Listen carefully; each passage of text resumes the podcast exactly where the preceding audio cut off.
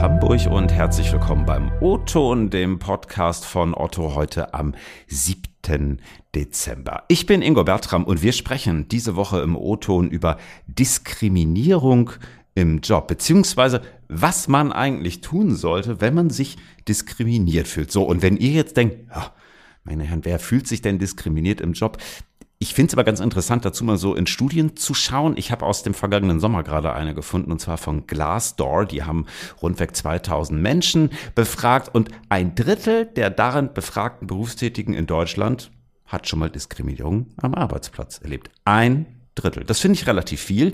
Und deshalb lohnt es sich auch mal nachzufragen, wie denn hier bei Auto mit Diskriminierung umgegangen wird. Und genau darüber spreche ich jetzt mit Juliane Herbst, HR-Managerin hier bei Otto und Melanie Bolleininger, tätig bei uns in der Otto IT. Herzlich willkommen im Otto, ihr beiden. Moin. Hallo Ingo. Hallo, moin Ingo.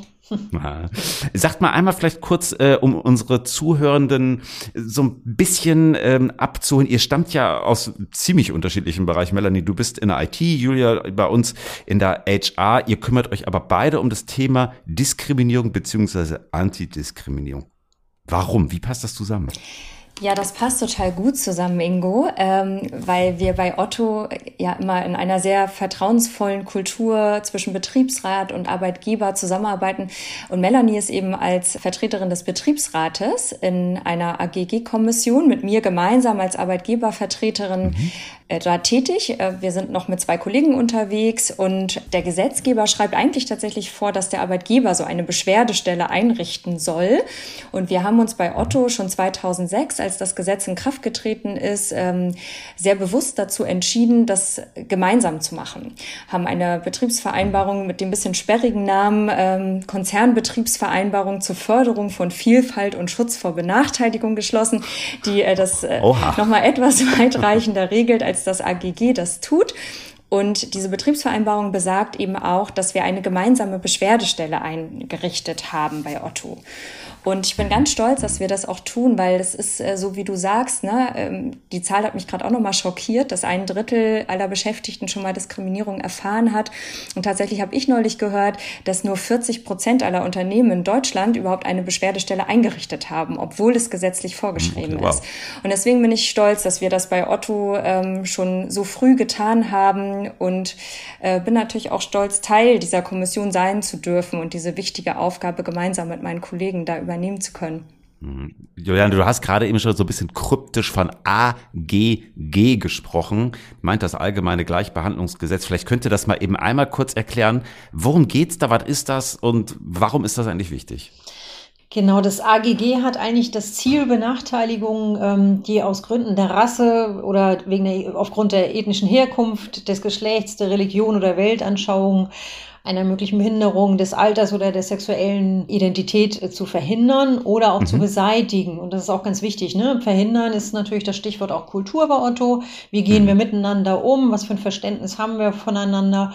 Ähm, aber im Zweifel auch tatsächlich dafür zu sorgen, dass es beseitigt wird, das Problem. Genau. Mhm. Naja, okay. Wie viele Beschwerden gibt es da so im Jahr bezüglich Diskriminierung oder auch, ja, vielleicht so ein Stück weit referenzierend auf dieses Gesetz? Sind das viele?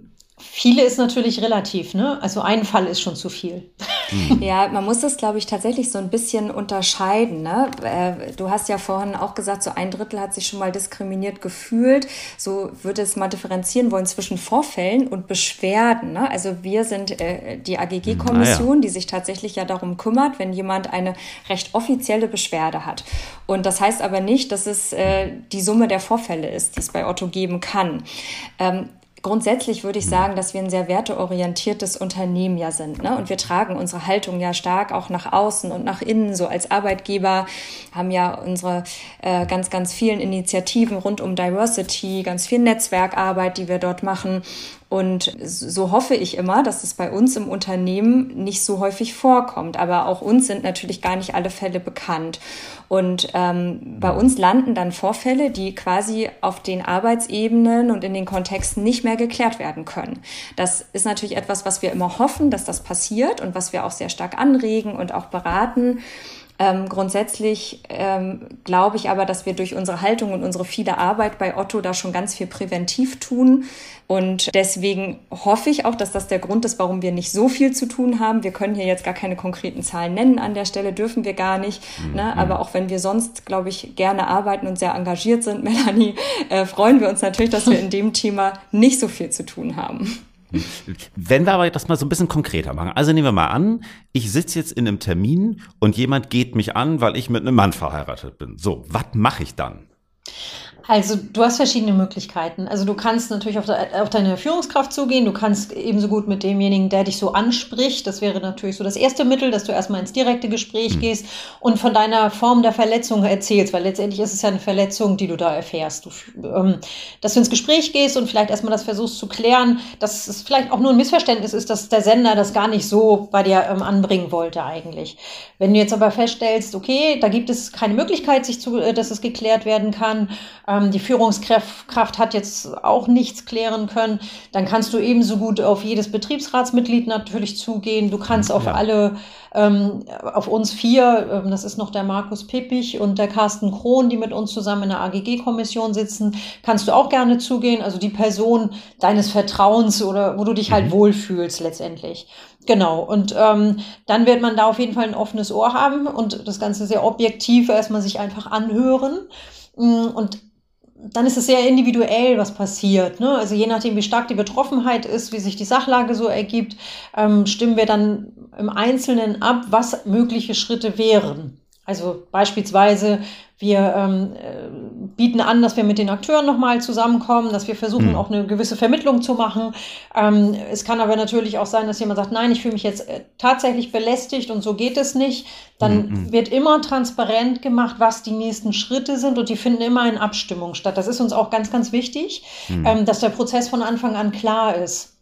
Ähm, weil letztendlich ist es natürlich auch, wenn es über das Vier-Ohren-Gespräch hinausgeht, dann hat es natürlich Konsequenzen. Nichtsdestotrotz bleibt es immer ein sehr vertrauensvoller Raum. Das ist uns auch ganz, ganz wichtig. Das ist natürlich nichts, was, ähm, was wirklich öffentlich werden soll und darf, weil erstmal ist es ja auch für uns, als die, die es hören, erstmal eine Sachlage, bei der wir nicht zu, äh, zu entscheiden haben, stimmt oder stimmt nicht. Das ist ganz ja. wichtig.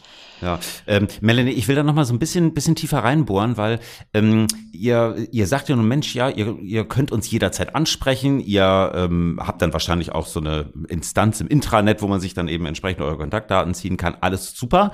Setzt aber natürlich schon voraus, dass sich ein Opfer dann auch traut, das zu melden. Ne? Also besteht andersrum gedacht denn zum Beispiel auch die Möglichkeit, dass, weiß ich nicht, ich mich zum Beispiel melde, wenn ein Kollege von mir homophob beleidigt wird? Und dann ich mich an euch wende oder wie funktioniert das?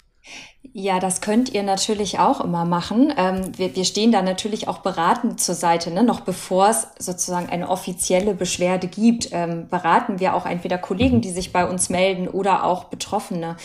Und das ist ein ganz schwieriges Thema, was du auch ansprichst, ne? mit dem Opfer trauen sich häufig nicht oder ich würde es mal nochmal Betroffene nennen, mhm. vielleicht erstmal wir haben auch ganz viel schon darüber gesprochen, warum ist das eigentlich im Berufsleben manchmal sogar schwerer als im privaten Bereich, ne? weil wir im Berufsleben ja auch, auch durchaus in der Abhängigkeit sind. Ne? Im privaten Bereich hat man manchmal viel mehr noch äh, die Möglichkeit, sich so einer unerwünschten Annäherung oder irgendwie einer Äußerung, die so fällt, auch zu entziehen. Ne? Da kann ich einer Person sagen, ich treffe mich nicht mehr mit dir, ich gehe aus dem Raum, ich spreche nicht mit dir ne? oder kann irgendwie auch anders Grenzen ziehen. Äh, Im beruflichen beruflichen Umfeld ist das manchmal nicht so leicht. Da trauen wir uns das manchmal nicht, ähm, weil wir natürlich professionell bleiben möchten. Wir möchten unseren Job behalten. Da hängt unsere Existenz dran. Und deswegen schluckt man da erfahrungsgemäß auch einfach echt noch mal viel mehr runter. Und du fragtest ja gerade so, was sollte ich eigentlich tun? Ähm, wir würden hm. sehr klar empfehlen, das nicht runterzuschlucken, sondern zu thematisieren, weil unsere Erfahrung auch manchmal ist, dass auch der Verursacher oder der, den man dort jetzt beschuldigt in dem Moment, dem ist es manchmal gar nicht bewusst, was er vielleicht damit auslöst. Und im Idealfall ne, sind Menschen natürlich sehr verständnisvoll und können auch miteinander darüber sprechen Wenngleich wir auch häufig aber die Erfahrung mit Beschuldigten machen, dass die dann ähm, eben gar kein Verständnis dafür haben oder auch manchmal sagen, ich habe das gar nicht so gemeint. Und ehrlicherweise ist das was, ja. wo wir sagen, das ist total egal, wie du es meinst. Das spielt überhaupt gar keine Rolle, weil es darum geht, wie sich der andere Betroffene damit fühlt. Und unsere Aufgabe ist es äh, sehr klar, ein Umfeld zu schaffen, in dem sich alle miteinander wohlfühlen ne? und in dem alle hm. äh, sich gut bewegen können und diskriminierungsfrei, frei von Herabwürdigung, Belästigung, Beleidigung bewegen können. Genau, das ist uns auch ganz wichtig. Letztendlich geht es nicht darum, wie es vielleicht jemand gemeint hat, sondern wirklich, wie sehr meine persönliche, meine, meine Würde eigentlich angesprochen wurde. Und wenn die negativ angesprochen wird, dann habe ich das Recht, das zu artikulieren. Und ähm, ich finde es auch fair, meinem Gegenüber zu sagen, da ist für mich ein Grenzbereich und den bitte ich nicht mhm. zu überschreiten. Und ähm, das ist uns ganz, ganz wichtig, dass das der Unterschied ist. Es geht nicht darum, ob jemand schuldig ist oder so. Es geht darum, mhm. dass jemand eine Verletzung erfahren hat und die will geheilt werden. Ja, ja. Ich möchte noch mal eine andere Dimension aufmachen, bevor wir schließen. Es gibt ja durchaus auch mal Fälle, wo nachgewiesenerweise Menschen zu Unrecht beschuldigt worden sind. Ne? Also, dass man halt sagt, so, ja, ich bin hier diskriminiert worden, aber eigentlich war das gar nicht so, weil ich mir vielleicht irgendwie selber einen Vorteil verschaffen oder auch jemand anderen, naja, auf gut Deutsch in die Pfanne hauen möchte. Wie geht ihr mit sowas um? Also, das ist ja schon, glaube ich, ein sehr schmaler Grad dann auch in so einem Prüfprozess, oder? Mhm. Das hat tatsächlich auch zwei Ebenen. Ne? Das eine ist das Zwischenmenschliche. Ähm, ich gebe zu, ich habe jemand beschuldigt, ähm, kann mich entschuldigen, der verzeiht vielleicht auch und für den ist alles in Ordnung. Nichtsdestotrotz ähm, hat Otto als Firma trotzdem auch eine Verantwortung, diesen Fall dann tatsächlich zu verfolgen. Ähm, das ist wieder unsere Kulturfrage, auch was für ein Verständnis haben wir oder wünschen wir uns untereinander. Ähm, und man kann natürlich auch so jemanden nicht einfach äh, sagen, na ja, gut, eine Entschuldigung, dann ist es ist damit getan und alles ist mhm. gut, sondern da würden wir als AGG-Kommission tatsächlich auch entsprechende Empfehlungen aussprechen. Das kommt natürlich auch auf den Grad jetzt an. Ne? Also und ähm, wenn jemand das schon fünfmal gemacht hat, ähm, dann wird unsere Empfehlung natürlich schon sehr, sehr klar sein. Ich würde es auch noch mal ergänzen wollen, Ingo.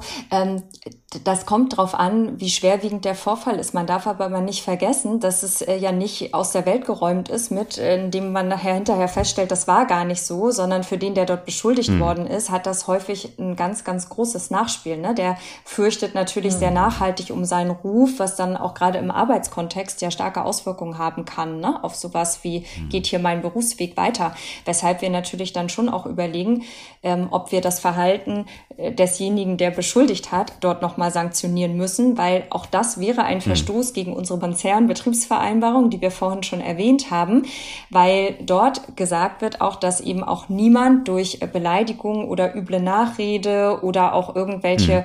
Behauptungen herabgesetzt werden soll in seiner Würde. Ne? Und das würde im Umkehrschluss dann wiederum ein Vorfall sein, den es genauso zu sanktionieren gilt. Also auch an der Stelle eben äh, hilfreich, dass es dann überhaupt thematisiert wird, ne? Weil wenn mhm. jemand leichtfertig solche Anschuldigungen macht, ähm, dann ist er sich selber vielleicht gar nicht bewusst, dass er sich selbst in einem arbeitsrechtlichen Konsequenzenraum ähm, bewegen kann, was für ihn persönlich gefährlich ist. Und damit wird das, was er tut, äh, kriegt einen ganz andere, ähm, ganz anderen Charakter, als er sich das ursprünglich selbst gedacht hat. Mhm. So, so ein bisschen Detektivarbeit, was ihr da macht, ne? Werdet ihr gern Sherlock Holmes geworden? Ich glaube lieber nicht. Aber in der Tat ist das ja manchmal so bei solchen Dingen, dass es ein bisschen, ja, wie, wie Detektivarbeit ist, das stimmt. Ja, das stimmt. Ja, klasse. Dann lieben Dank ihr beiden für diesen Einblick. Äh, ja, schöne und wirklich wichtige Arbeit, die ihr da macht. Äh, toi, toi, toi, dass die Beschwerden hoffentlich bei Null verharren. Lieben Dank für den Einblick. Toll, dass ihr da wart. Vielen, vielen Dank, Ingo, dass wir hier sein durften. Ja, ganz lieben Dank. Und liebe Hörerinnen und Hörer, das war der O-Ton für diese Woche. Lob, Kritik und Anmerkung gerne wie gewohnt per E-Mail ingo.bertram.otto.de oder kurz per LinkedIn. Wir hören uns nächste Woche Mittwoch wieder. Bis dahin, habt eine gute Woche und liebe Grüße aus Hamburg.